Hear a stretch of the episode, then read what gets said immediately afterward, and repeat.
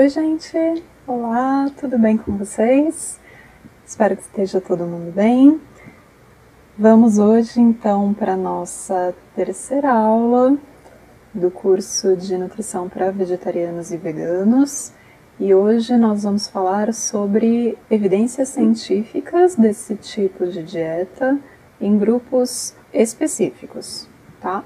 Então, para a gente já poder começar, logo cara, eu gostaria de falar com vocês sobre crianças, tá? Porque as informações sobre esse tipo de alimentação em crianças gera bastante polêmica nas mídias sociais. Toda vez que aparece algum caso, rola uma controvérsia.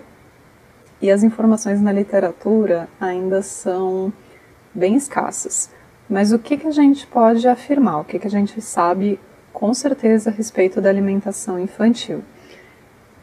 Que o desenvolvimento físico, neurocognitivo e psicomotor são todos influenciados tanto pela quantidade como pela qualidade e pelas fontes de nutrientes que a criança recebe.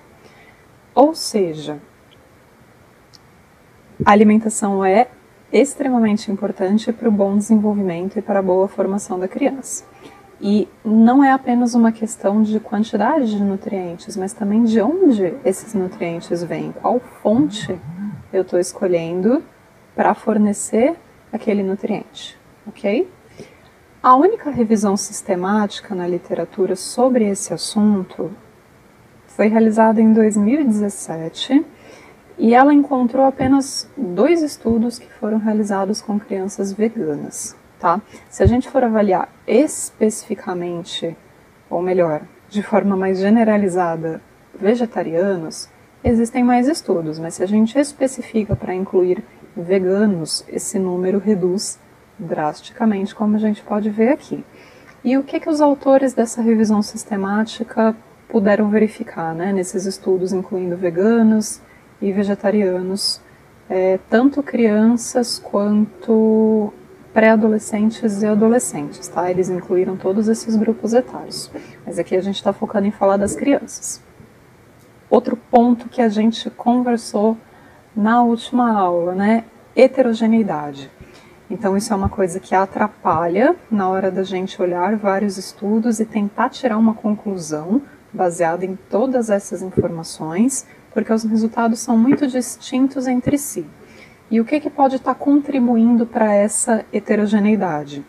Como também nós já falamos na outra aula, pequeno tamanho amostral. Então, quando eu tenho uma amostra pequena, isso dificulta a minha capacidade de realizar uma análise estatística forte o suficiente, robusta o suficiente para encontrar uma diferença, caso essa diferença exista de verdade. Outro problema é a ausência de um grupo controle. O que, que isso significa? Eu posso até encontrar um grupo de crianças veganas para avaliar, mas eu não encontro um grupo equivalente de crianças onívoras ou de outras, é, outras modalidades de dietas para poder fazer uma comparação. E um estudo sem um grupo de comparação, ele fica bastante limitado né, na, na, na interpretação dos resultados, porque eu não tenho um parâmetro de comparação para poder dizer se aquilo ali que eu encontrei é bom ou é ruim. Outra coisa importante nesse estudo de revisão sistemática, que os autores observam que foi uma grande limitação, é que as crianças que participaram do estudo, dos estudos, vinham de classes sociais mais elevadas. Então, o poder aquisitivo que as famílias delas tinham, os alimentos que elas podiam consumir, o local onde elas viviam, não condizia com a realidade da grande maioria da população. Então, nesse caso, a gente não pode dizer que o resultado encontrado nesses estudos representa de fato a realidade de uma região, de um país, porque ele se refere a apenas uma pequena parcela da população, ok? E por fim, os dados da, da, grande maioria dos estudos que entraram nessa revisão sistemática, eles eram ali das décadas de 80, 90 no máximo. Então, de lá para cá, há 40 anos atrás, por exemplo, a gente pode parar para pensar o quanto a indústria de alimentos mudou, o quanto os tipos de coisas que nós encontramos no supermercado mudou e o quanto que os preços se modificaram, as escolhas das pessoas, a quantidade de opções também se modificaram muito. Então, olhar hoje para dados da década de 80 para esse grupo de vegetarianos e veganos não representa muito mais a nossa realidade. Então, é, esses dados acabam não ajudando muito a gente a entender o que está acontecendo atualmente, ok? E aí, a gente tem, em compensação, um estudo super recente aqui de 2021 que avaliou uh, justamente crianças veganas e os efeitos dessa alimentação na ingestão né, de nutrientes, na, na, no aporte de nutrientes que essas crianças recebiam e também em marcadores metabólicos. E aí, o que eles viram, o próprio título já entrega, né? Que essa dieta vegana remodelou, modificou esses biomarcadores metabólicos uh, e também é um desafio né, no, no aporte aí no recebimento dos nutrientes necessários. Mas vamos olhar aí mais detalhadamente para esse estudo. Então foi um estudo observacional, certo? Eles não interviram, eles apenas observaram. Então essas crianças já eram veganas, ou vegetarianas, ou onívoras. Então aqui eles estavam comparando esses três grupos com dietas diferentes. Foram 40 crianças, esse estudo foi feito na Finlândia, e elas tinham, em média, 3 anos e meio.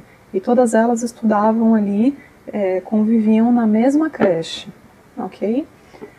Toda a alimentação dessas crianças ali dentro da creche, né, onde elas passavam o período integral, é, foram planejadas por uma nutricionista, um nutricionista, é, e o consumo ali dessas crianças foi avaliado por meio de recordatórios alimentares, né? Foi com base nesses recordatórios que os autores puderam calcular aí a ingestão de nutrientes das crianças. E eles também fizeram uma análise bastante detalhada de vários marcadores é, e metabólitos no sangue. Então, essa análise de metabólitos, né, para quem não, não, não teve ainda contato com isso, é uma coisa mais recente, né, de uma área chamada metabolômica. Então, ela se propõe a analisar vários tipos de substâncias resultantes de processos metabólicos ali no nosso sangue que indicam de que maneira que o nosso metabolismo está processando nutrientes e trabalhando e funcionando de um modo em geral. E aí o que eles encontraram, né, foi que as crianças veganas tinham uma insuficiência na ingestão de vitamina A e quase ali na trave elas também tinham uma insuficiência de vitamina D, certo? Essa esse borderline significa que ali foi quase, o resultado ficou bem na trave, quase foi uma insuficiência. Então é uma coisa ali para se ficar de olho. Junto com isso, as crianças também que tinham uma dieta vegana tinham menores níveis de colesterol total, colesterol HDL, que é o que normalmente se chama de colesterol bom, LDL, que normalmente é o que se chama de colesterol ruim, aminoácidos essenciais, DHA, né, ou seja, ali o ômega 3, e também menor síntese de ácido biliar. Tudo isso era mais baixo, significativamente mais baixo, em comparação com as crianças que eram onívoras. E isso, se a gente observar essas informações aí em conjunto, é bastante preocupante. Os próprios autores levantam né, essa bandeira de que a insuficiência de vitamina A, combinada com essa baixa quantidade de DHA durante a fase de desenvolvimento, especialmente né, dessas crianças, pode ser bastante prejudicial para a acuidade visual delas. Então, elas podem desenvolver alterações uh, visuais, oftalmológicas, em decorrência desses dois fatores em conjunto. ok?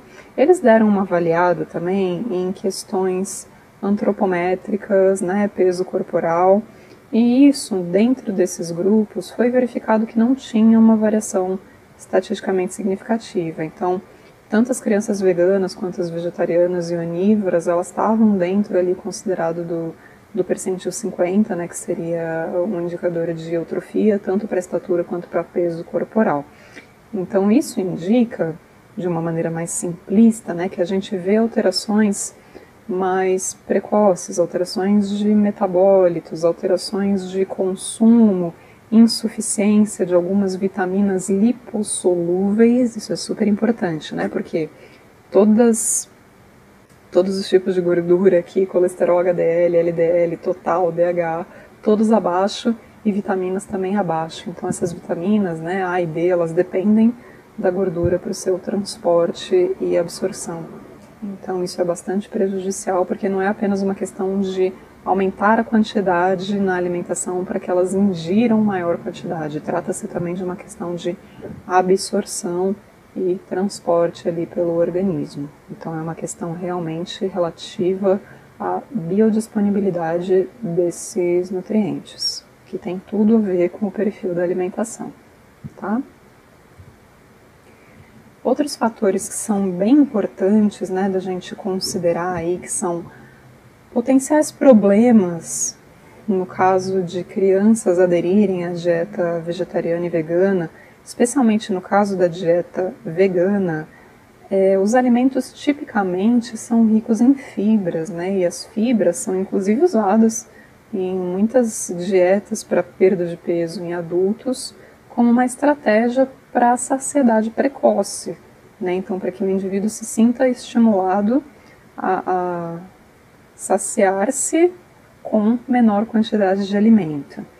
Então, para as crianças, isso pode resultar numa sensação precoce ali de empachamento, né? A criança se sente já com o estômago cheio, mesmo tendo comido uma quantidade menor do que ela precisa. E isso pode resultar em um déficit calórico. E um déficit calórico associado a um déficit proteico, a gente tem um quadro de desnutrição importante. E é um quadro de desnutrição que nem sempre está associado com o baixo peso. Então é uma coisa que se torna mais difícil de ser identificada, né, mais invisível aos olhos dos responsáveis e muitas vezes invisível também ao olho de um pediatra menos atento, tá? Para crianças ainda em fase de amamentação, caso a amamentação não seja possível, recomenda-se então fórmulas infantis à base do extrato de soja. Essas fórmulas já existem para crianças que têm alergia muitas vezes à proteína do leite ou que por algum outro motivo não se dão bem com fórmulas à base do leite de vaca.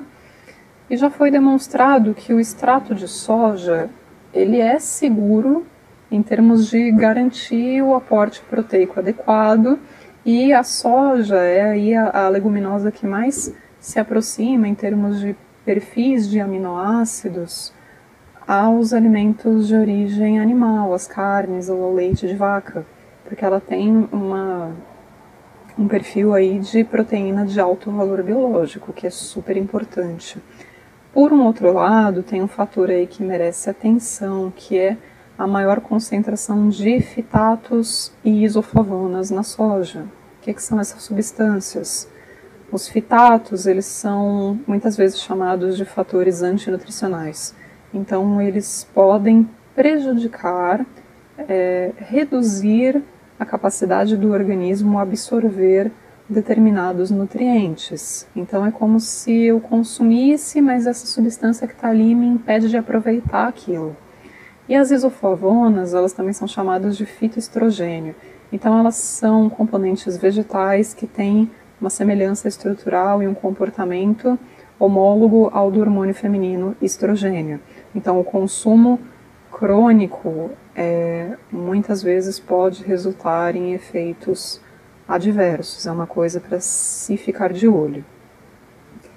E caso, uma coisa super importante, caso a amamentação seja possível, ela é recomendada não existe porque, mesmo que a criança seja aderente por vontade própria ou por determinação dos responsáveis, caso a criança seja aderente a uma dieta vegetariana ou uma dieta vegana, ela ainda assim deve ser amamentada, tá?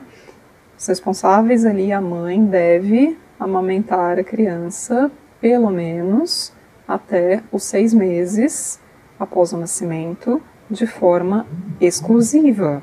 Após seis meses, continua sendo recomendado, assim como recomendamos para todas as crianças, que ela seja amamentada e receba alimentação complementar até os dois anos de idade. Se após os dois anos de idade a criança ainda manifesta a vontade de ser amamentada, se a criança ainda busca a amamentação e se isso não atrapalha a ingestão de alimentos, a gente já falou melhor sobre isso.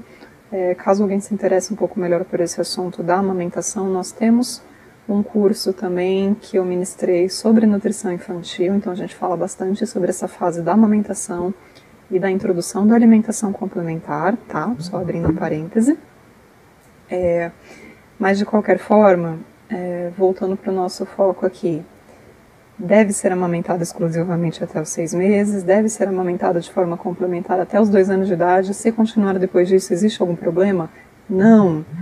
O veganismo não inclui a retirada do leite humano, tá? Porque o leite humano ele é dado voluntariamente, ok? Não existe porque não amamentar a criança, não existe relação com nenhum preceito ético, nenhuma filosofia relacionada. Tudo bem? Essa recomendação do extrato de soja ou qualquer outro extrato vegetal é exclusivamente para casos em que, por algum motivo, e são poucos os motivos que não permitem a amamentação, tá? Só são recomendados caso não seja possível. Tudo bem? Gosto de reforçar bastante isso para não ter erro e é um erro bem comum na prática clínica. E um último tópico aqui importante que pode vir a ser um problema é que aderir uma criança ao vegetarianismo, ao veganismo especialmente, exige um conhecimento nutricional forte aí por parte dos responsáveis. Porque se eles não souberem combinar alimentos, combinar preparações que sigam os preceitos dessa dieta e ao mesmo tempo agradem a criança, agradem ao paladar e que forneçam quantidade, qualidade de nutrientes suficiente para garantir o crescimento dela, o desenvolvimento fica comprometido. E mesmo que os pais tenham, os responsáveis tenham um profundo conhecimento sobre isso, o acompanhamento contínuo com pediatra e com nutricionista, um não substitui o outro, ok? São duas coisas diferentes. O acompanhamento pediátrico e nutricional é essencial e a testagem laboratorial periódica, ignorem, o celular ouve a gente sem a gente pedir. A, o acompanhamento, então, de ambos os profissionais e a testagem laboratorial periódica vai ser essencial para a gente ter certeza não só de que eu estou vendo que a criança está crescendo de forma adequada, ganhando peso de forma adequada, mas que ela também está metabolicamente saudável. Tudo bem? Essa é uma fase crucial que o desenvolvimento que é prejudicado a gente não recupera. Nessa fase, a formação ali do, do das ligações neuronais, do desenvolvimento cognitivo estão a mil. Então, é uma fase crucial que a gente precisa garantir que tudo corra bem. E, claro, é dever do profissional de saúde orientar os responsáveis sobre os riscos envolvidos em uma alimentação restritiva, tá? Seja é, pelo motivo que for que exista esse desejo de aderir a uma dieta vegetariana ou vegana, os responsáveis têm que estar cientes de que a preferência é sempre por uma alimentação que não exige suplementação artificial, que não tenha nenhuma restrição. Se mesmo assim for uma opção, isso tem que ser feito da melhor maneira possível. Tudo bem? Seguindo em frente, falando sobre gestantes e lactantes, tá? Um dos pouquíssimos, talvez o único estudo que já se dedicou a, a uma revisão sobre a dieta vegetariana e vegana e o leite materno, a composição do leite materno, é esse daqui que foi realizado no ano passado, também é recente. Então, o que, que eles procuraram é, avaliar aqui? Foram hum, estudos que compararam mulheres lactantes onívoras, vegetarianas e veganas que produziam leite materno e que amamentavam seus filhos para ver se a comparação, né, para ver se a composição, melhor dizendo, desse leite materno diferia entre os grupos por causa da dieta. Acredita-se aí que podia né, haver uma diferença, principalmente por causa do consumo de proteínas, que é ainda uma, uma crença popular muito grande, né, muito forte, de que a dieta vegetariana não fornece proteína o suficiente, que isso poderia enfraquecer o leite materno. Então, o que, é que eles viram aqui é que, independente das escolhas alimentares, não houve um impacto ali significativo na composição do leite. Todas elas tinham a, a produção de valor nutricional comparável. Uma das poucas diferenças que eles encontraram foi em relação à quantidade de vitamina B12 e também de alguns tipos de gorduras, né, alguns ácidos graxos. Isso pode sim ter relação com a escolha de alimentos, principalmente se a gente pensar que indivíduos veganos não recebem vitamina B12, a menos que eles façam suplementação, a gente vai falar sobre isso na próxima aula.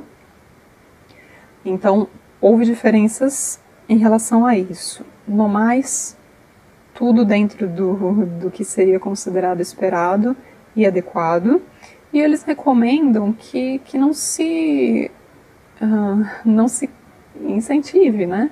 Essa crença de que uma dieta vegana ou vegetariana vai enfraquecer ou prejudicar a produção do leite materno, mas que é importante reforçar que uma mulher amamentando tem necessidades nutricionais diferentes de uma mulher que não está amamentando.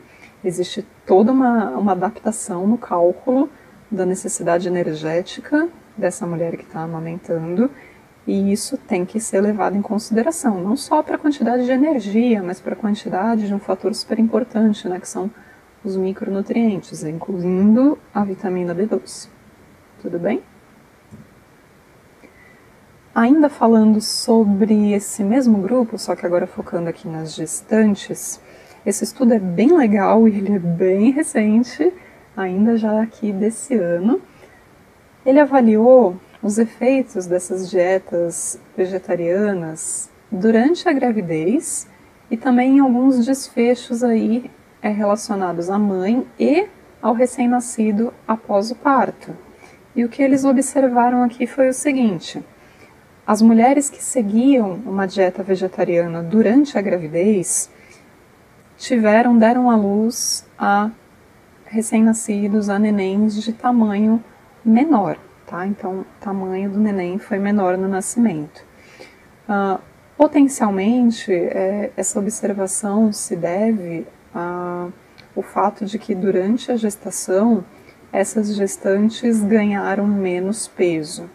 Então, para quem não está muito familiarizado, existe uma recomendação de ganho de peso durante a gestação é, e a gente espera não ultrapassar essa recomendação para não trazer riscos na hora do parto nem durante a gestação em si, mas também a gente espera não ficar abaixo desta recomendação, porque um baixo ganho de peso é, durante a gestação realmente implica em riscos para o neném. Né? O neném pode não conseguir se desenvolver adequadamente, tanto em termos do próprio peso dele, quanto do tamanho dele, ou da correta formação de todos os, os pontos, de todas as partes ali do corpinho dele.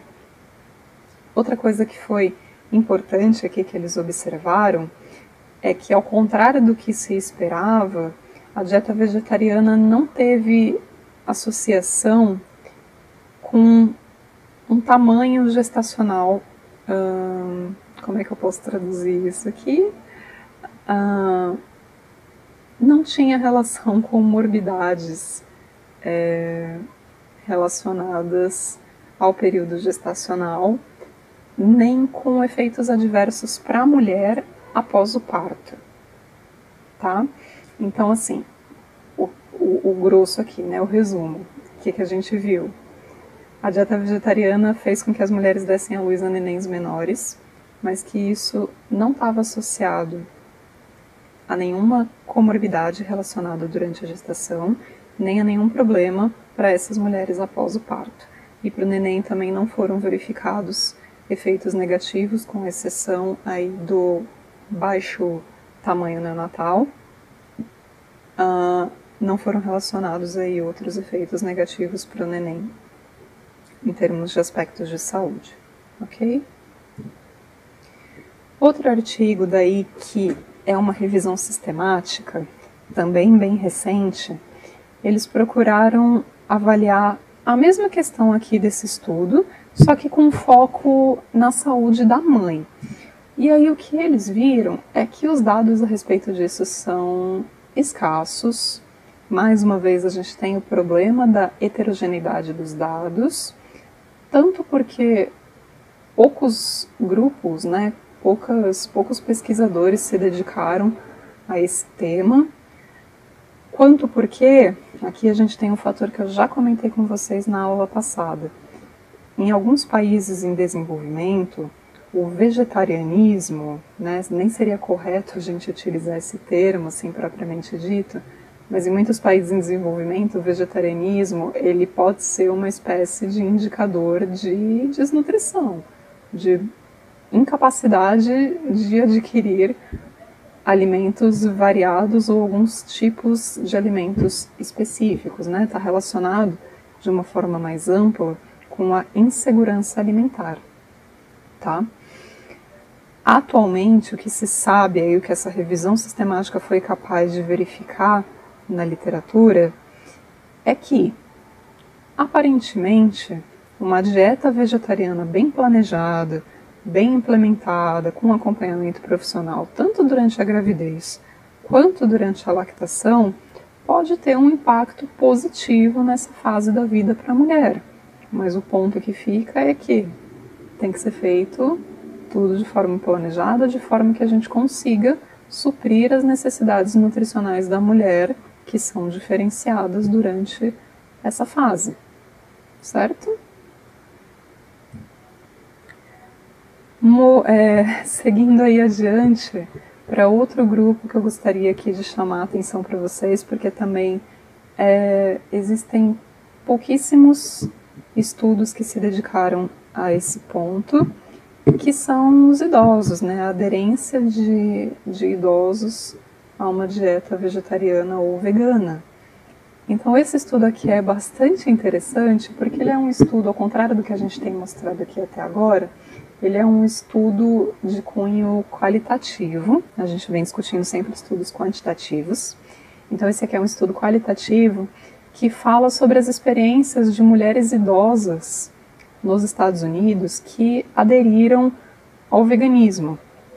Então, o que ficou bastante claro aí no discurso dessas mulheres é que, para muitas, a idade foi um fator positivo, foi um fator que, que reforçou a capacidade delas de se comprometerem a esse estilo de vida do veganismo.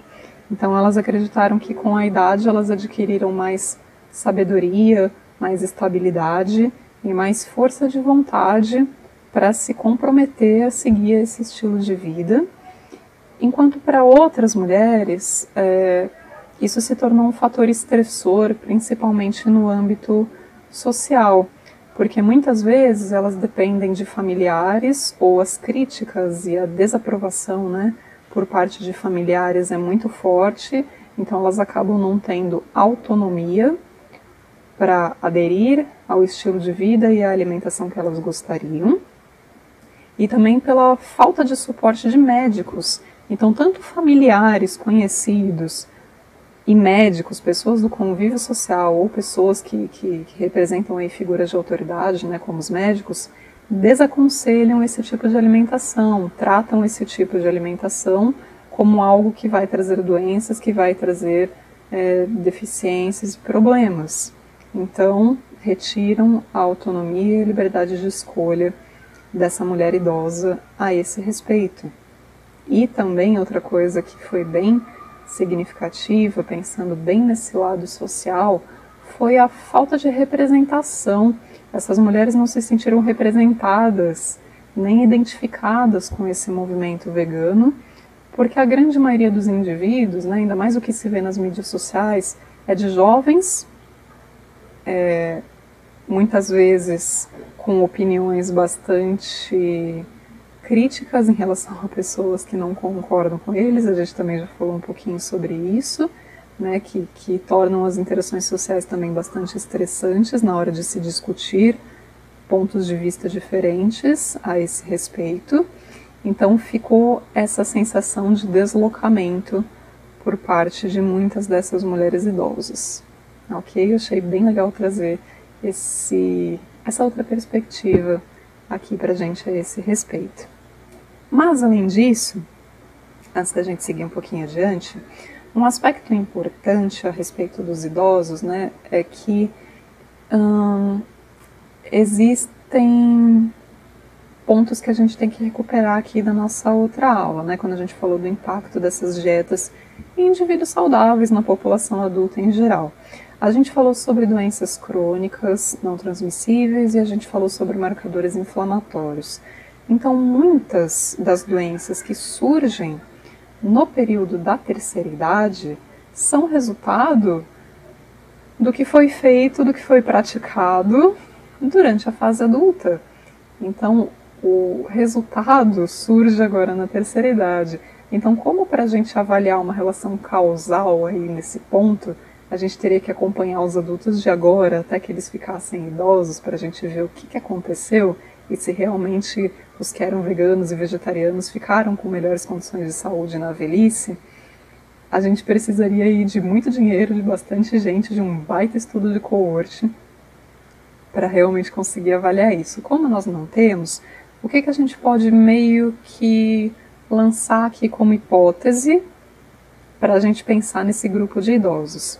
A gente viu ali que muitos estudos mostram, meu Deus, que muitos estudos mostravam benefício tanto na prevenção de doenças crônicas, inflamação, excesso de peso, para indivíduos adultos que seguiam principalmente uma dieta vegana. Lembra, a gente viu que a dieta vegana tinha resultados melhores em comparação com uma dieta vegetariana. Então, se nesses indivíduos adultos o benefício foi comprovado em muitos estudos, a gente pode pensar o seguinte: Indivíduos idosos que aderiram a esse estilo de vida nos anos prévios tenham desfechos melhores de saúde agora, na terceira idade. Mas isso é apenas uma hipótese, a gente ainda não pode afirmar com certeza, precisa ainda estudar bastante. Ok? Um outro estudo aqui que é bem legal também, que aí a gente volta um pouquinho para essa pegada do estudo quantitativo, foi esse aqui, que também é recente, é do ano passado, e ele avaliou a relação entre dietas vegetarianas e a memória e a função cognitiva de indivíduos idosos. E aí o que eles viram aqui foi um resultado bem legal. Eles viram que uma dieta é, vegetariana, né, baseada em vegetais, eles usam esse termo aqui plant-based, então eles estão simplesmente classificando como vegetarianas tá? Eles não estão aqui classificando em vegana ou onívoro, enfim, eles estão só olhando indivíduos que declararam que tinham uma dieta baseada em vegetais, tá? Então eles viram aqui que quanto melhor era a aderência, quanto maior era a aderência a esse padrão alimentar, melhor era o desempenho desses idosos em vários testes cognitivos que os pesquisadores aplicaram. Então eles tinham melhor capacidade cognitiva, melhores resultados, melhores pontuações nesses testes, comparando com aqueles que não aderiam a uma dieta vegetariana. eles também fizeram algumas outras análises né, para ver o que eles chamam aqui de função executiva.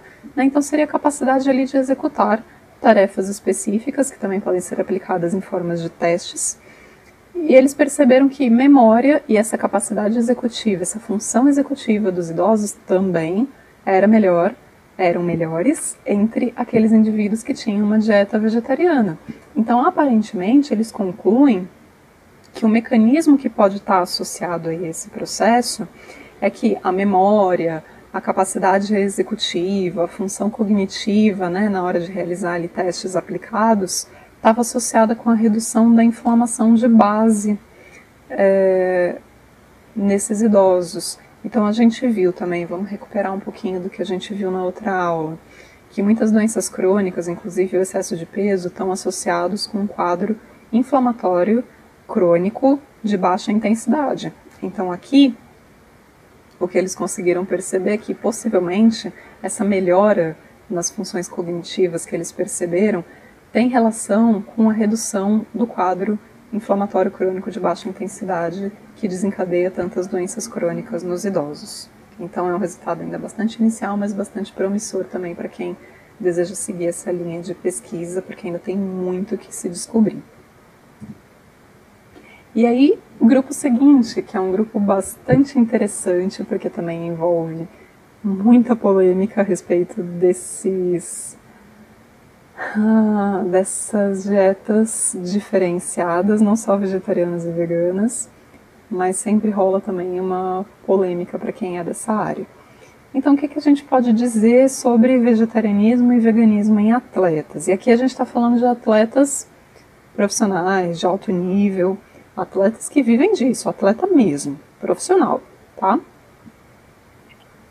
Não existe ainda uma forma assim da gente dizer que bater o martelo, ser vegetariano, ser vegano é melhor para o atleta do que ser onívoro.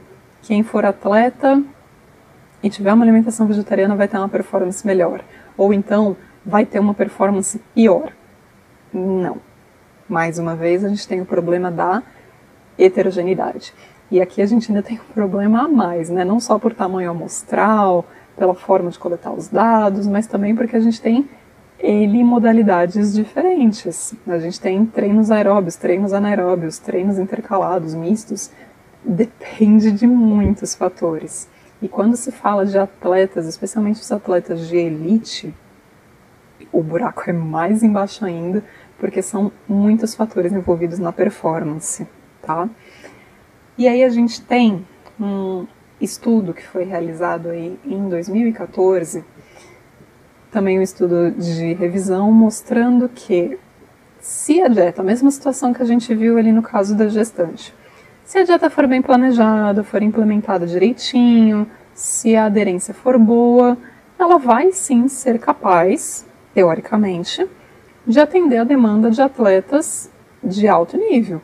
Então, pensando aqui em atletas de endurance, é capaz. Na teoria, eu consigo suprir a necessidade do meu atleta. Agora, olhando na prática, vamos ver o que, que a gente obtém aqui. Esse estudo é um bom exemplo.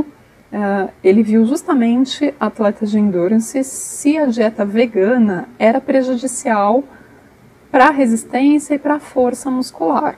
Então, o que, que eles observaram aqui, primeiramente? Eles estudaram apenas mulheres, atletas do sexo feminino, jovens, e todas elas eram eutróficas. E aí eu tinha dois grupos de comparação, veganas e onívoras.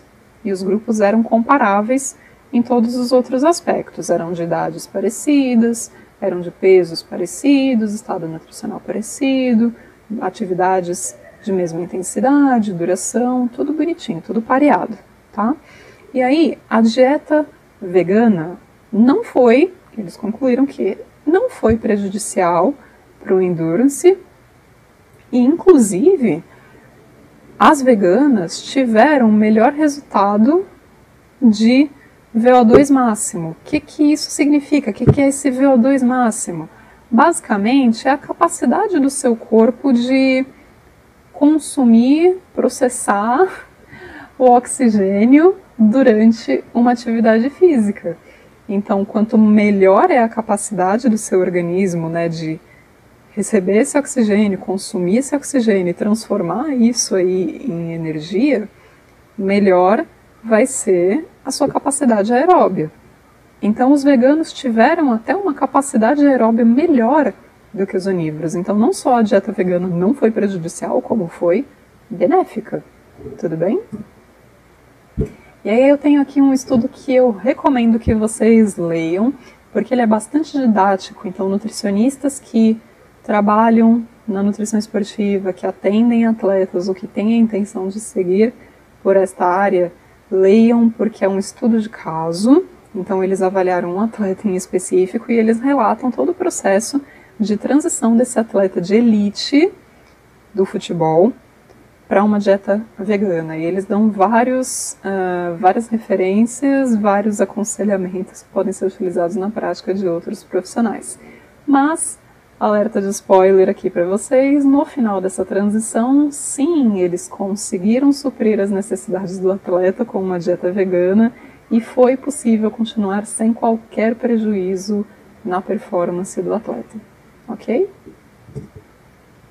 Agora falando sobre desportistas, ou seja, pessoas que praticam atividade física, mas não necessariamente por atividade profissional, e sim por lazer, por questões de saúde.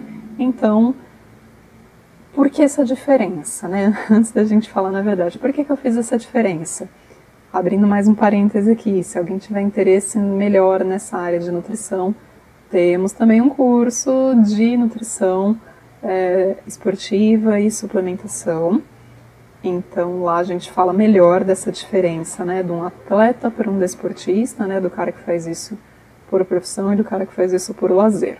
Não é nosso foco aqui. Mas considerando então pessoas que praticam atividade física por questões de saúde, porque querem melhorar a sua qualidade de vida, perder peso, mas que têm outras atividades e atividade física não é o foco da vida delas, tá? Esse estudo aqui procurou abordar aí a, a, as deficiências nutricionais em corredores que seguiam uma dieta vegana. Então eles fizeram uma comparação do que eles deveriam consumir de acordo com as recomendações vigentes com o que eles realmente consumiam no dia a dia.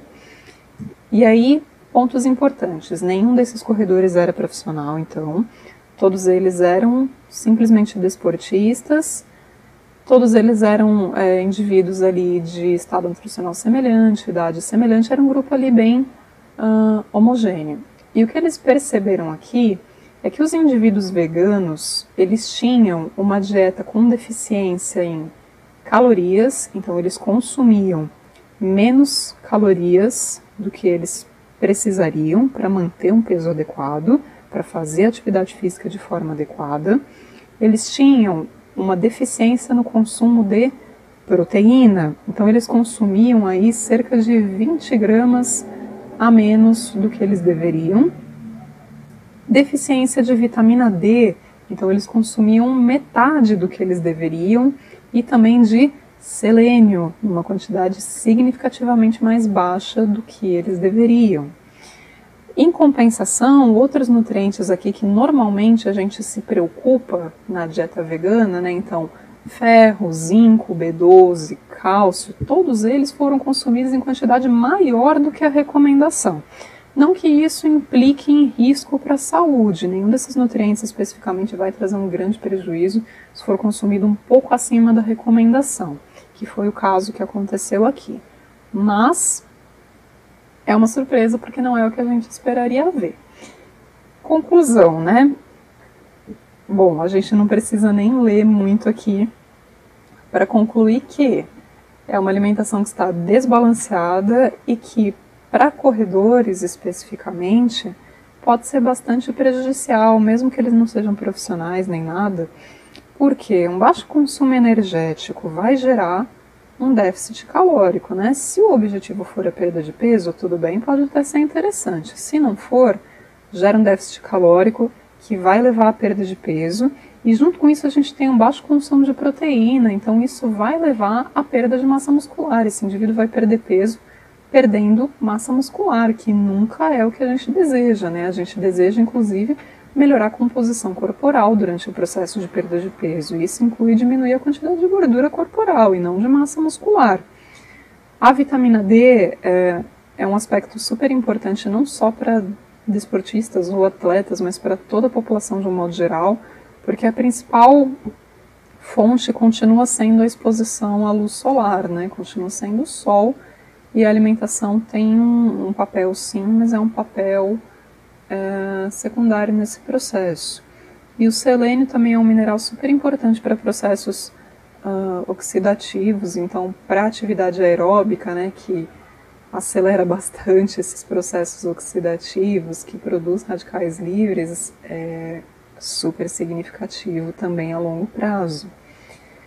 Por fim, o que os autores aqui recomendam é que se procure observar alguns nutrientes-chave, alguns nutrientes específicos para a dieta vegana, para garantir tanto a saúde quanto a performance na prática de atividade física, certo? Pessoal, por hoje era isso. Espero que vocês tenham conseguido pegar direitinho. Espero mais uma vez que eu não tenha corrido muito. Se mesmo assim ficou alguma dúvida, algum outro grupo que vocês gostariam que a gente discutisse, fiquem à vontade para mandar perguntas, a gente vai responder todas elas na última aula, ou e ou para entrar em contato comigo aqui pelo Instagram para a gente conversar melhor a respeito. Estou super à disposição tá bom? Obrigada a todos, até a próxima!